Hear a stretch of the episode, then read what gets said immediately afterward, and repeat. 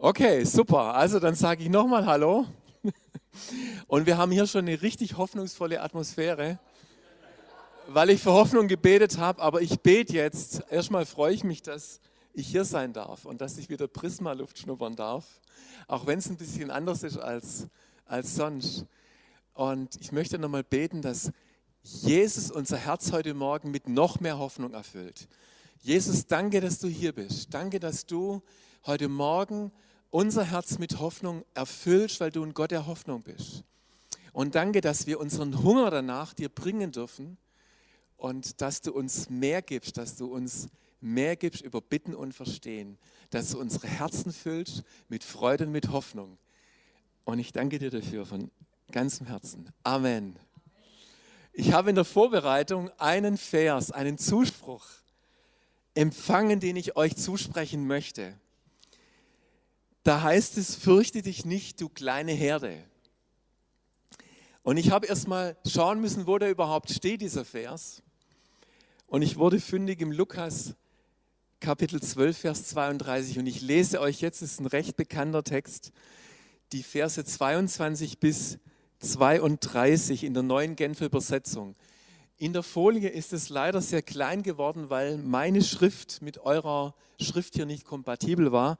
Aber ich lese es so eindringlich, dass ihr das euch jetzt richtig gut vorstellen könnt. Dann wandte sich Jesus wieder an seine Jünger und fuhr fort.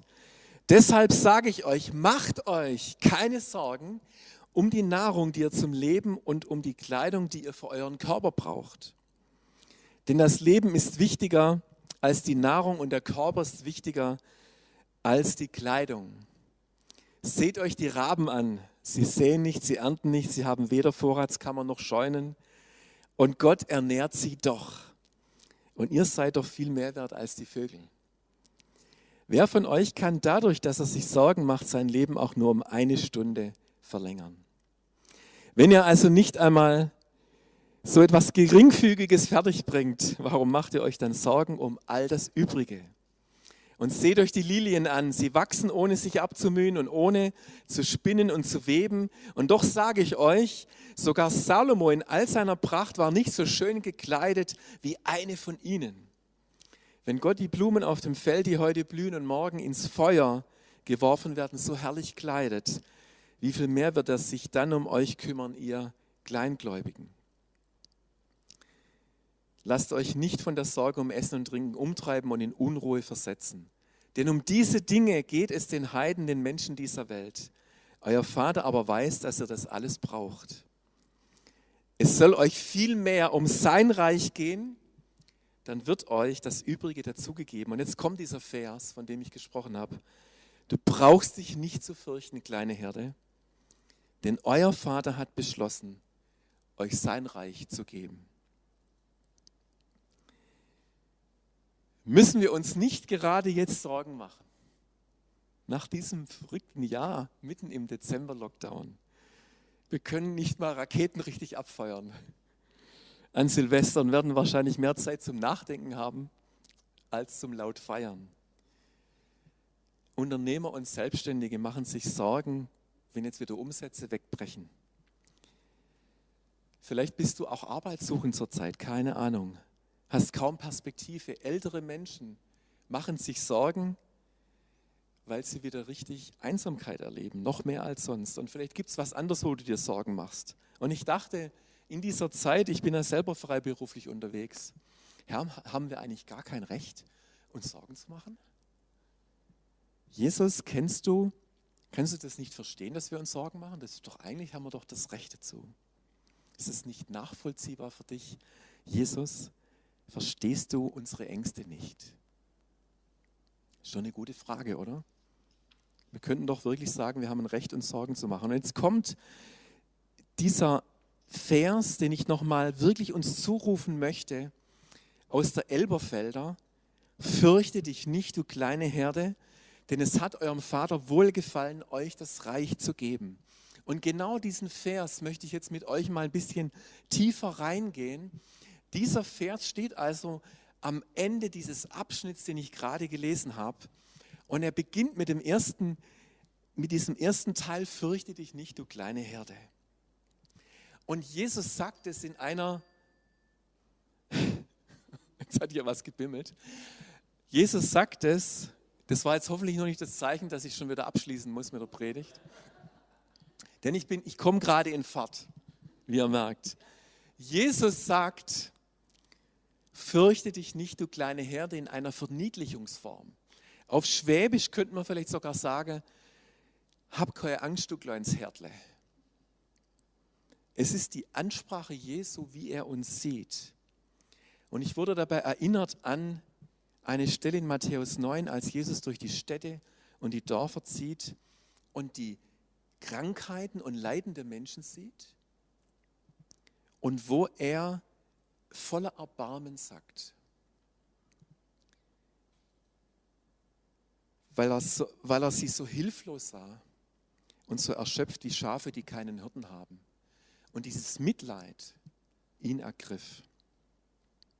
Und das ist ganz wichtig, dass wir, wenn wir das hören, dass Jesus uns sagt, wir sollen uns nicht Sorgen machen, dass das nicht bedeutet, dass Jesus die Sorgen nicht mitempfindet, die wir haben. Das ist was ganz anderes. Wir können so fromm sagen, ja, wir werfen alle Sorgen ans Kreuz. Ja, das ist manchmal so schnell gesagt. Es fällt uns leichter, wenn wir wissen, Jesus kennt uns und er fühlt jede einzelne Sorge auch die wir haben, weil, und da bin ich total überzeugt davon, in Hebräer 4,15 heißt es, Jesus ist unser hoher Priester geworden. Und wisst ihr, wie ein hoher Priester dort ähm, beschrieben wird? Das ist dieser priesterliche Dienst, besteht darin, dass Jesus ganz Mensch wurde. Das heißt, er kann sich komplett mit dem Versagen und den Nöten und den Schwächen von uns mitempfinden und identifizieren. Er sieht über unsere Umstände nicht hinweg. Er ist bedürfnisorientiert und er sagt es nicht zu, unserer, zu uns alleine nur, sondern zur ganzen Gemeinde. Das ist das eine, das ist die Ansprache von ihm. Und das zweite ist jetzt, und jetzt kommt es um die Perspektive, die er uns geben möchte. Es hat eurem Vater wohlgefallen, euch das Reich zu geben. Also das Erste ist zu erkennen, Jesus ist mir nah, er versteht meine Situation und jetzt möchte er, er holt mich also ab, wo ich bin und jetzt möchte er, dass ich meinen Blick wegrichte von meinen Sorgen auf sein Reich, auf seine Perspektive. Und das, das Spannende ist ja, er sagt, ich habe euch das Reich gegeben, also ich werde es euch nicht irgendwann geben, sondern ich habe euch das Reich schon gegeben. Schau also auf das, was ich euch schon gegeben habe. Das soll eure erste Lebensorientierung sein. Wir sollen zuerst nach dem Reich Gottes trachten und dem unsere Priorität geben. Und ich möchte, dass es jetzt so ein bisschen praktischer wird, euch zwei wunderbare Persönlichkeiten vorstellen aus dem Neuen Testament. Und ich dachte, wir sind vier Tage vor Heiligabend. Und ich habe deswegen die Frage mitgebracht, was können wir lernen von Maria und Josef?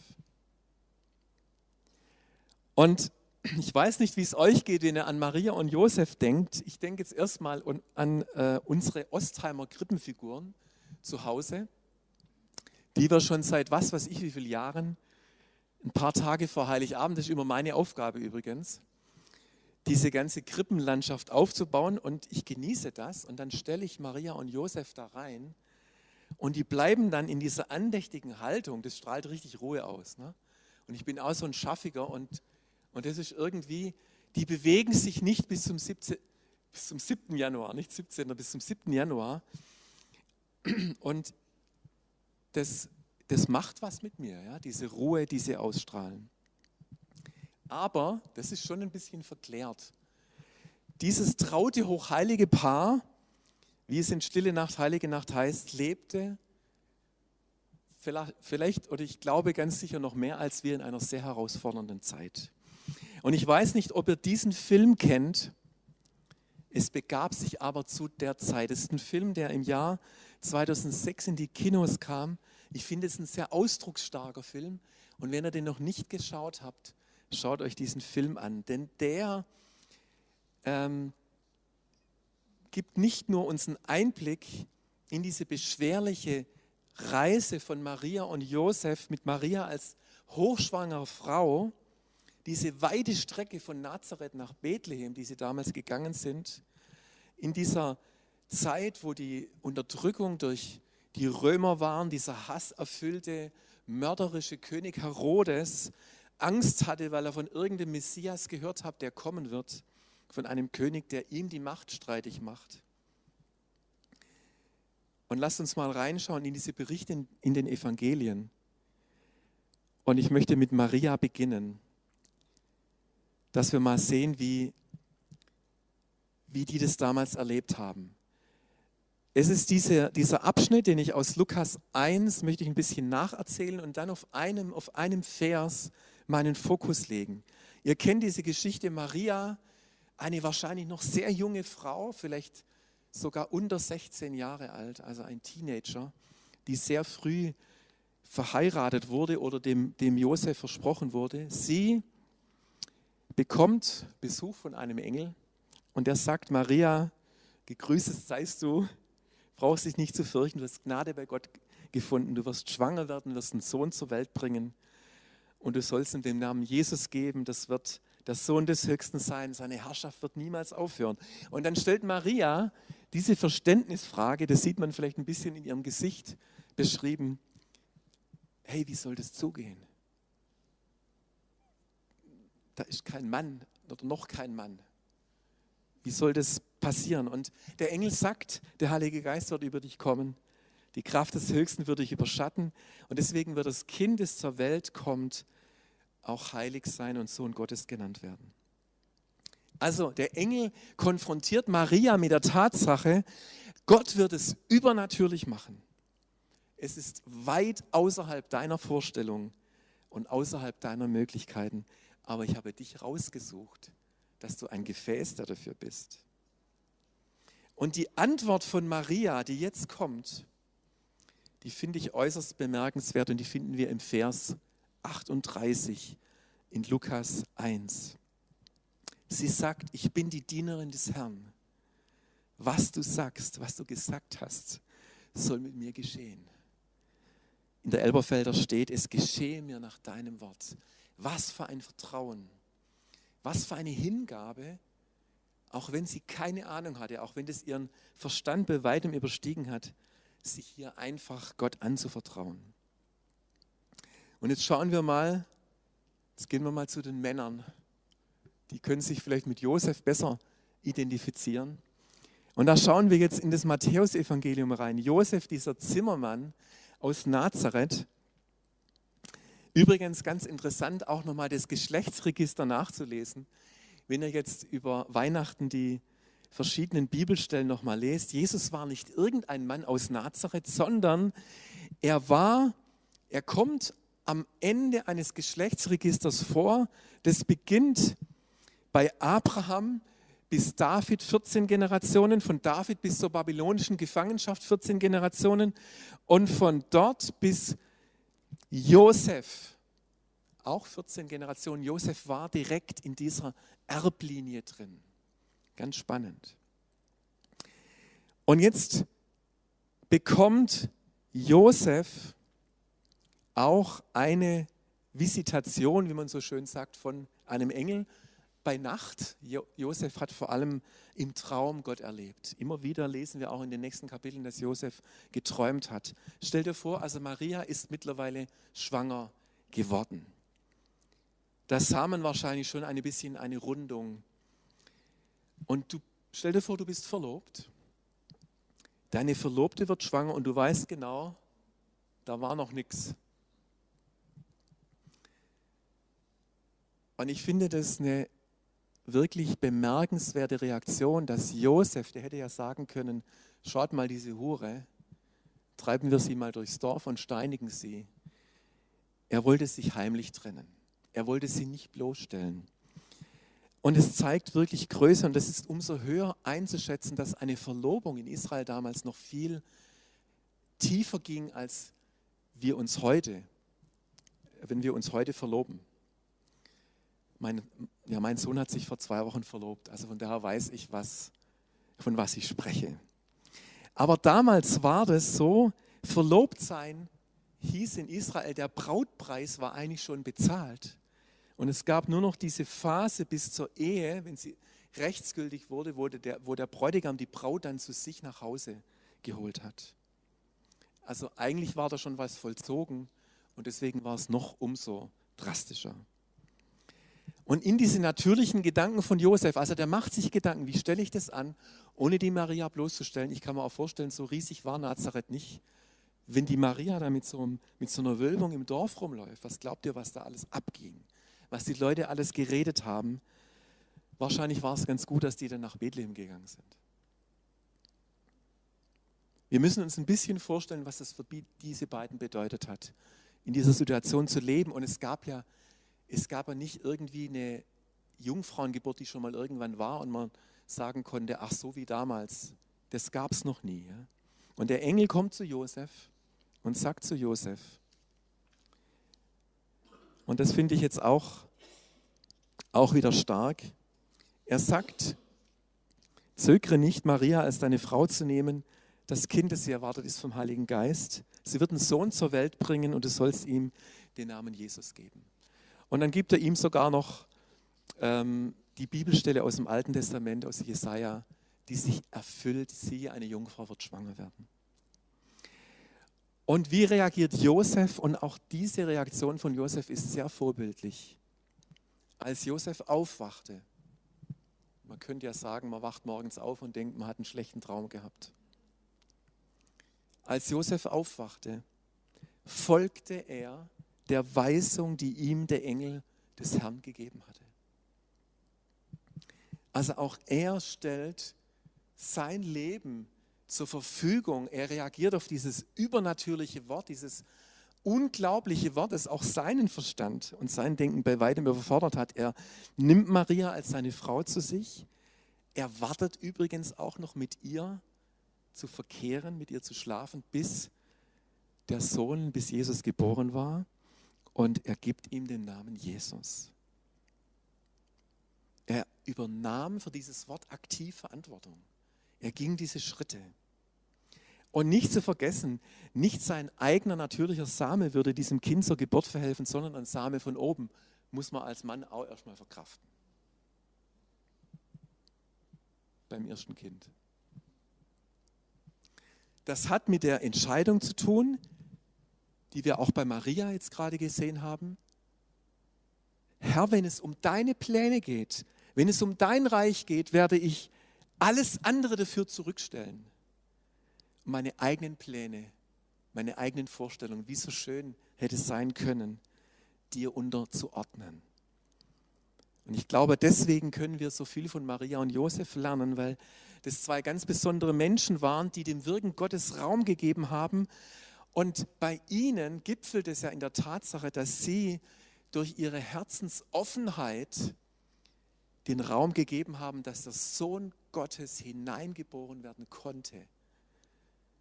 Vom, vom Übernatürlichen ins Natürliche.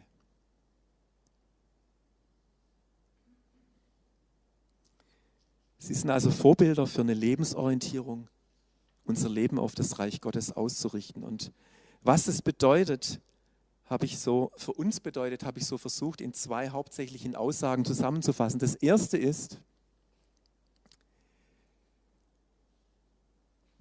die Berufung, die wir bekommen haben, über uns hinaus zu leben, zu bejahen. So wie Maria und Josef Ja gesagt haben zu dem, was von außen in ihr Leben hineinkam. Und so wie es Jesus, und ich komme jetzt wieder zurück, mache wieder den Sprung zurück auf das, was ich vorher aus Lukas 12 gelesen habe. Jesus sagt zu seinen Jüngern, hey, ist es nicht nur eure Berufung zu essen und euch zu kleiden und möglichst viele Reichtümer euch anzuhäufen und da auch noch Sorgen drüber zu machen. Ihr seid viel mehr wert als das. Wenn ihr euch nur mit euren Sorgen beschäftigt, wenn ihr nur um das kreist, dann lebt ihr euer Leben, aber ihr lebt nicht über das hinaus.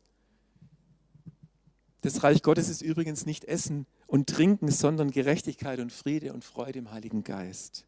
Und Jesus sagt, ich habe dich zu einem Teilhaber gemacht an meinem Reich, an der Königsherrschaft meiner Liebe, mit deinem Leben.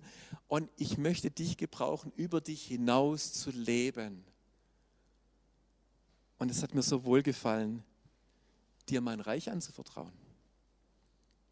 Sei offen dafür. Du sollst ein Segen sein. Du sollst Menschen Glaube, Liebe und Hoffnung bringen. Lebe über das hinaus. Trachte zuerst nach dem Reich Gottes und schau, wie das Maria und Josef gemacht haben. Und das Zweite ist, und das sehen wir auch anhand dieser Reaktion von den beiden, das Übernatürliche ins Natürliche bringen. Also das Wort, das Maria bekommen hat, sie ließ es geschehen, das wäre so eine, ein aktives Geschehen lassen. Bei Josef war es ein verantwortliches Handeln aufgrund des Wortes Gottes, das er bekommen hat.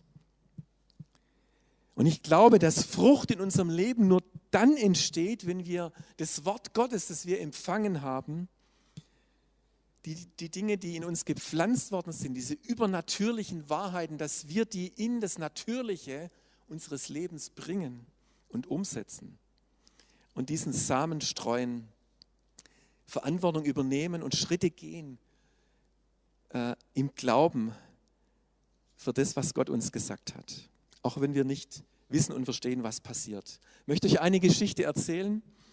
Ich erinnere mich an eine Begegnung mit einem Mann, mit einem älteren Mann in der Stadt. Noch schon ein bisschen her, aber das werde ich nie vergessen. Wir kamen in der Straße beim Einkaufen ins Gespräch über Gott und die Welt, ich weiß gar nicht mehr wie. War ein Mann, der war schon über 80 Jahre alt. Und der Mann sagte dann irgendwann mal, wir haben dann auch so ein bisschen über Glauben gesprochen, wissen Sie was, junger Mann, zu dem da oben habe ich einen ganz guten Draht, aber ich habe Probleme mit seinem Bodenpersonal. Und dann frage ich, warum haben Sie denn Probleme mit seinem Bodenpersonal? Und ähm, dann erzählte er mir eine Geschichte, wissen Sie, nach dem Krieg, als ich jung war, da gab es nicht viel zum Essen. Und da bin ich bei uns, ich komme von der Alp, von, von der Alpra sozusagen. Und ich gehe bei uns in, im Dorf in die Metzgerei und es gab nicht viel und es gab gerade noch ein Pärchen Würste beim Metzger und das wollte ich kaufen. Dann kommt in dem Moment, wo ich das kaufen will, der Pfarrer rein und der Metzger vergibt dem Pfarrer die Würste und schnappt mir die Würste weg. Nach dem Motto, der Pfarrer ist was Besseres. Und seither habe ich da echt ein Problem. Der hat wirklich ein Problem. Deswegen mit der Kirche, wegen dieser Erfahrung. Stellt euch das mal vor. Und dann habe ich irgendwann mal zu dem gesagt, wissen Sie, also wenn Sie von dem Pfarrer sprechen, ich bin auch so einer. Also der Art. Und dann hatten wir noch ein, ein super gutes Gespräch. Wir waren schon auf einer guten Ebene im Gespräch und dann hat er mir sogar gesagt, Mensch, wir können es doch so machen, jetzt müssen wir ja eh noch einkaufen. Der hat mir gesagt, wo er wohnt, kommen Sie doch mal vorbei, besuchen Sie mich mal mit meiner Frau, würden wir uns freuen. Gesagt, getan. Ich habe gedacht, dir, dir zeige ich es. Und ich hatte wirklich auf dem Herzen, ich ging in die Metzgerei, ich habe die besten Würste gekauft, eingeschweißt, habe einen schönen großen Geschenkraum, habe den voller Würste gemacht, stehe mit dem Korb vor der Tür, klingel, der macht auf, oder beziehungsweise die Frau macht auf, die kannte mich ja nicht, hat mich dann reingebeten und dann habe ich die überrascht mit einem Korb voller Würsten. Als ein Zeichen der Hoffnung, als ein Zeichen einfach wie Gott ist und wie er unser Leben kommen will, was das Reich Gottes bedeutet. Und es hat dazu geführt, dass ich eine Stunde diesem Ehepaar das Evangelium erzählen konnte, weil das so praktisch war. Und der Mann hat zu seiner Frau am Schluss gesagt, weißt du was, jetzt sind wir über 80. Aber das haben wir jetzt auch noch nicht erlebt. Und ich möchte euch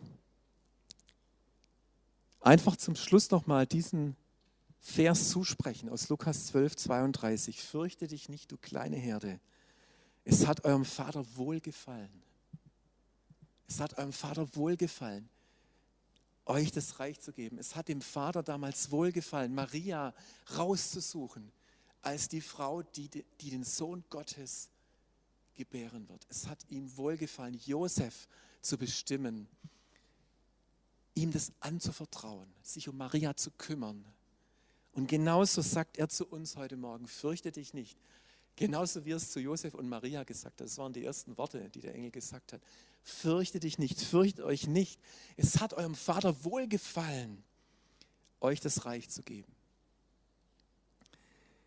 Und ich möchte dich so ermutigen, diese Wahrheit zu ergreifen, vertrauensvoll dich einzulassen. Und ich glaube, dieser, dieser Satz, den ich da noch geschrieben habe, der recht klein ist, deswegen lese ich ihn auch, den möchte ich euch mitgeben, diese Wahrheit. Sorgen ablegen bedeutet, und erinnere dich dran, Jesus kennt unsere Sorgen und er holt uns ab. Es bedeutet, Raum zu schaffen für Gottes Wirken in mir und durch mich. Jesus möchte dich heute Morgen einladen dazu, ihm deine Sorgen ganz bewusst abzugeben und ihm zu vertrauen für die kommenden Tage und Wochen und darf ich dich einladen, auch für das neue Jahr, in das wir gehen. Weil wenn wir ganz ehrlich sind, wir kreisen schon mit unserem Gedanken oft um Sorgen. Wie werden die Dinge, wie werden wir da jetzt durchkommen, was wird noch alles passieren? Und ich glaube, wenn wir diese Einladung Jesu annehmen, dann wird er uns etwas im Tausch geben für das, was wir abgelegt haben. Im Tausch bekommen wir von ihm, wenn er sagt, ich habe so wohlgefallen, euch mein Reich zu geben, dann wird er uns Einsicht geben in seine Gedanken, in sein Herz, für die Menschen um uns herum, für das, was es ihm bedeutet, für das Potenzial, das er uns gegeben hat, sein Reich zu bauen, nach seinem Reich zu trachten, Glauben, Liebe und Hoffnung weiterzugeben. Und ihr Lieben, darf ich euch heute Morgen neu dazu einladen, dass unser Gott so groß ist und einen so wunderbaren Plan hat, dass er diese Zeit der Krise durch Corona gebrauchen wird in einer unfassbaren Art und Weise. Ich möchte das im Glauben heute Morgen aussprechen dass Menschen neu offen werden für das Evangelium und wir sein Reich bauen können. Ich bin davon total überzeugt. Weil Gott ist so groß. Der hat einen Plan. Der hat sich nicht von der Welt verabschiedet. Vor allem nicht von uns. Und er sagt zu dir heute Morgen, fürchte dich nicht. Es hat mir so wohl gefallen, dir mein Reich anzuvertrauen. Jesus, danke, dass wir dir unsere Sorgen bringen dürfen. Danke, dass du uns verstehst in der Situation, wo wir sind. Danke, dass du nicht kommst und irgendwas wegwischst. Danke, dass wir uns mal auch mal ausheulen dürfen bei dir. Dass wir uns auch beklagen dürfen. Aber es bleibt deine Einladung, die Dinge dir zu geben. Dass du unsere Augen öffnest für dein Reich, für dein Herz, für das, was du vorhast. Und so danke ich dir, dass du unsere Herzen neu mit Hoffnung füllst, mit Freude füllst für diese Tage jetzt über Weihnachten und für das neue Jahr. Danke, dass wir von Maria und Josef ganz viel lernen dürfen. In Jesu Namen. Amen.